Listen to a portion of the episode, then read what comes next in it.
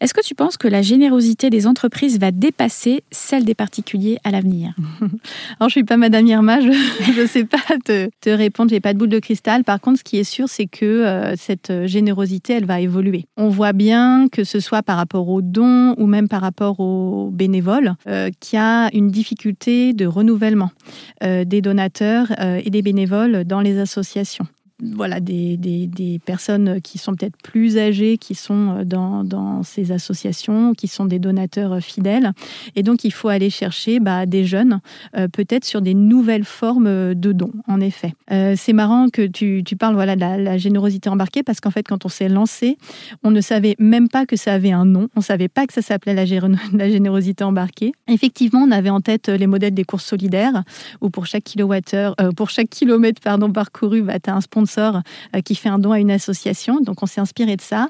Et puis au cours de l'été, euh, comme moi en plus je suis euh, CFO, j'ai commencé à me poser des questions sur le business model, sur la fiscalité qu'il allait avoir derrière. Ça m'a fait pas mal de nœuds au cerveau et ça m'a vachement rassurée de me dire, ben en fait, ça existe, ça a un nom, c'est la générosité embarquée. Il y a d'autres entreprises qui le font.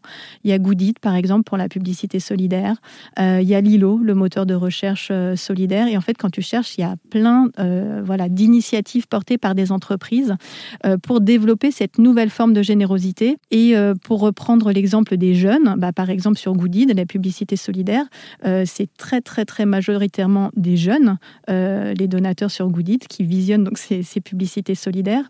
Donc je pense que avec ces différentes formes euh, de générosité euh, à destination d'autres classes d'âge, à destination des entreprises, eh bien on va réussir à réinventer un petit peu euh, ce modèle de la générosité en France. Il faut quand même se dire voilà que ces, ces causes et, ces entreprises de générosité embarquée, c'est pas anecdotique. Il y a Microdon hein, qui est le, le, leader, si je puis parler de leader, mais en tout cas qui est le plus connu sur ces modèles de générosité embarqué. Donc microdon, c'est l'arrondi solidaire à la caisse, euh, quand tu fais tes courses au supermarché et que tu arrondis ton ticket. C'est aussi euh, l'arrondi sur salaire. Et donc, euh, Microdon, ça a permis quand même de générer 47 millions euh, d'euros euh, de dons. Goodit, c'est 6 millions d'euros de dons. Lilo, c'est presque 5 millions d'euros de dons.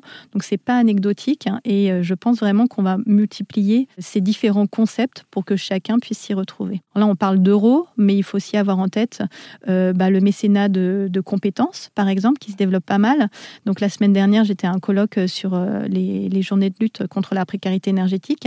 Et il y avait un un cabinet euh, de stratégie qui faisait du mécénat de compétences pour une des associations. Je trouve ça génial euh, que euh, voilà des, cadres consultants en stratégie consacrent de leur temps, de leur savoir-faire, de leur cerveau pour autre chose que le boulot et puissent apporter des méthodes de l'entreprise pour des associations. Donc oui, ça va évoluer et il faut rester un petit peu à l'affût de toutes ces initiatives.